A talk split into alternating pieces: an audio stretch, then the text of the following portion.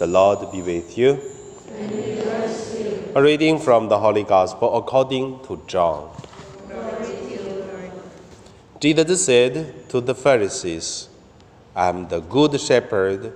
The good shepherd lays down his life for the sheep. The hired hand, who is not the shepherd and does not own the sheep, see the wolf coming and then leaves the sheep and the runs away. And the wolf snatched them and then scatters them. The hired hands runs away because a hired hand does not care for the sheep. I am the good shepherd. I know my own, and my own know me. Just as the Father knows me, and I know the Father, and I lay down my life for the sheep. I have other sheep that do not belong to the fold. I must bring them also, and they will listen to my voice.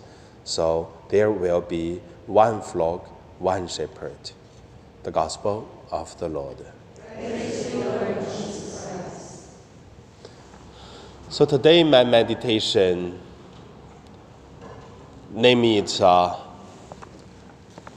Shepherd. The shepherd, as the topic, connect with uh, the spirituality of today's the gospel.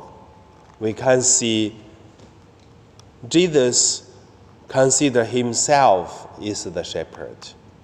So the first point, let us look at the hired shepherd.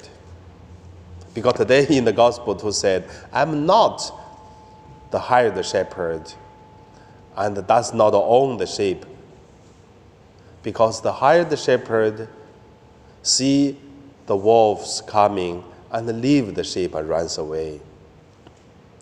So that is the difference between hired shepherd and then the shepherd which is own the sheep. So the shepherd will fight with the wolves.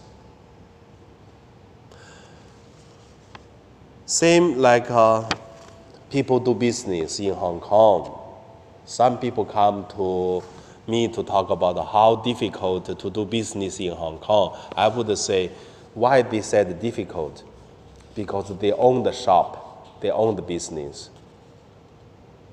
The person who hired the workers just to do from 9 o'clock to 6 o'clock, they don't say do business difficult because they do it by hours. You earn, you lose, not a big matter for them. So that is why many people they do business is uh, by families, not by hired person, because they will do their best. Same in the church, you will see in our St. Joseph, I also feel the same. Some priests may say, ah, you don't need to do this, you don't need to do that. Or some people would say, oh, it's not a matter, no problem. Because they are not uh, the person who taking care of the parish. Yeah, no problem. It's old, no problem. It's leaking the, the rain, leaking the water to the ground. It's okay, not a big problem. Of course, Think about if your bedroom's leaking water, the priest would not say the same, no problem. It will be a big problem. Hire the person with the person who is uh, living in are different. Second point, let us look at the shepherd, not the shepherd, but the shepherd.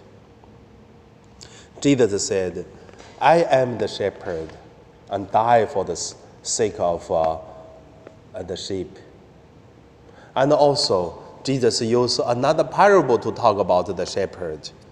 He said, If there is 100 sheep, one lost, the shepherd would uh, put uh, the 99 sheep somewhere and safe and looking for the lost sheep.